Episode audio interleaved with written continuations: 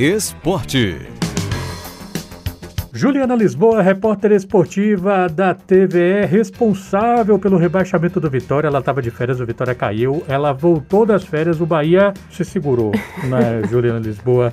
Olha só a responsabilidade que está jogando as minhas costas, hein, Renato Cordeiro? A pessoa não pode sair de férias que já responde por um rebaixamento? Rapaz, isso não se faz, não. Não, mas existe toda uma cultura assim, da superstição em torno do futebol. Por que é, é isso, né? verdade, né? é verdade, é verdade. Pois é, o Bahia parece que está respirando um pouquinho, né? Porque conseguiu vencer o Fluminense por 2 a 0 um placar que estava, aliás, é, martelando na cabeça da torcida tricolor depois que o Galo virou por 3 a 2 em cima do Bahia na Fonte Nova também.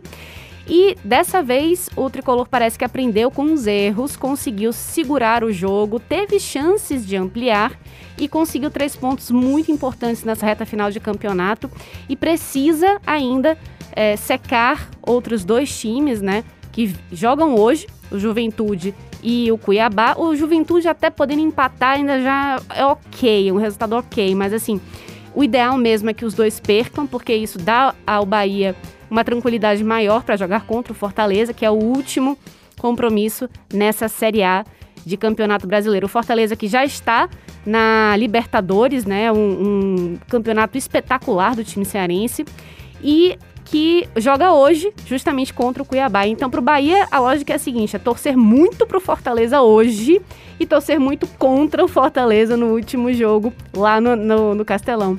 E nessa partida de ontem, Renato, é, brilhou mesmo a estrela de Gilberto. O cara realmente é, fez por merecer esse status de ídolo.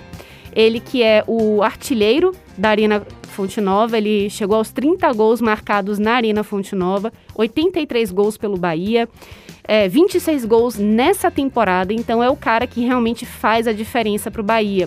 E possivelmente esse jogo de ontem foi a despedida dele do Bahia porque ele não deve renovar com o clube, muito provavelmente não vai renovar com o clube. Isso já foi falado até depois da Copa do Nordeste, que seria muito difícil mantê-lo na equipe para o ano que vem.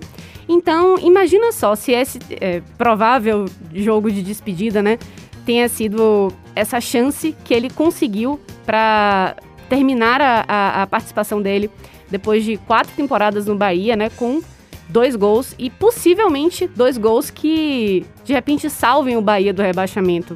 Olha só o tamanho desse cara, né? Pois é. Falando agora do Vitória, né? Porque agora está disputando, enfim, é, competições menores, situações menores, sub-20, etc.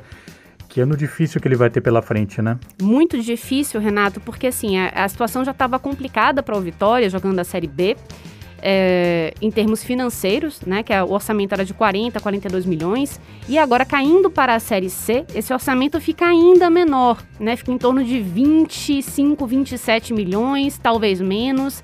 É, o orçamento fica realmente complicado. O Vitória tem muitas dívidas a pagar e muito por conta dessas dívidas que não foram pagas a jogadores, a funcionários, etc. O clube recebeu uma punição da FIFA e até 2023 não vai poder fazer novas contratações. Então tem que correr contra o tempo para contratar todo mundo que puder para jogar a Série C do Campeonato Brasileiro até o dia 17 de dezembro. Então é quando é o último dia antes da CBF entrar em recesso. Então é, é uma corrida contra o tempo. O Vitória precisa se planejar muito bem e muito muito corretamente. Não tem espaço para erro, porque se os, os novos contratados não derem certo, não tem o que fazer, vai ter que ser com eles mesmo. E lembrando que o Vitória não vai jogar a Copa do Nordeste no ano que vem, então é uma fonte de receita menos que o clube vai ter. Vai precisar fazer uma boa Copa do Brasil para conseguir garantir mais fundos, né, para conseguir é, mais dinheiro para se manter e fazer um excelente campeonato baiano, que vai ter transmissão aqui na TVE mais uma vez em 2022 e por que, que eu falo do Campeonato Baiano? Porque é o jogo, é o, o, campeonato que vai ter transmissões, todos os jogos do Vitória provavelmente terão transmissão. Então é uma vitrine muito importante. A Série C ainda não tem muita garantia de que vai ter transmissão, especialmente em rede aberta. E também porque é um campeonato que dá vaga direta para a Copa do Nordeste. No, no ano de 2021, o Vitória, o torcedor lembra, não conseguiu passar para a fase final disputou a pré-Copa do Nordeste e não conseguiu a vaga, parou aí no Botafogo da Paraíba, naquele jogo bem chato que abriu 2 a 0 levou o empate e perdeu a vaga nos pênaltis. Então, para que isso não aconteça e para garantir uma vaga na fase de grupos da Copa do Nordeste de 2023, o Vitória vai precisar fazer um bom campeonato baiano. Juliana Lisboa, muito obrigado. Até a próxima. Até a próxima, Renato. Tchau, tchau.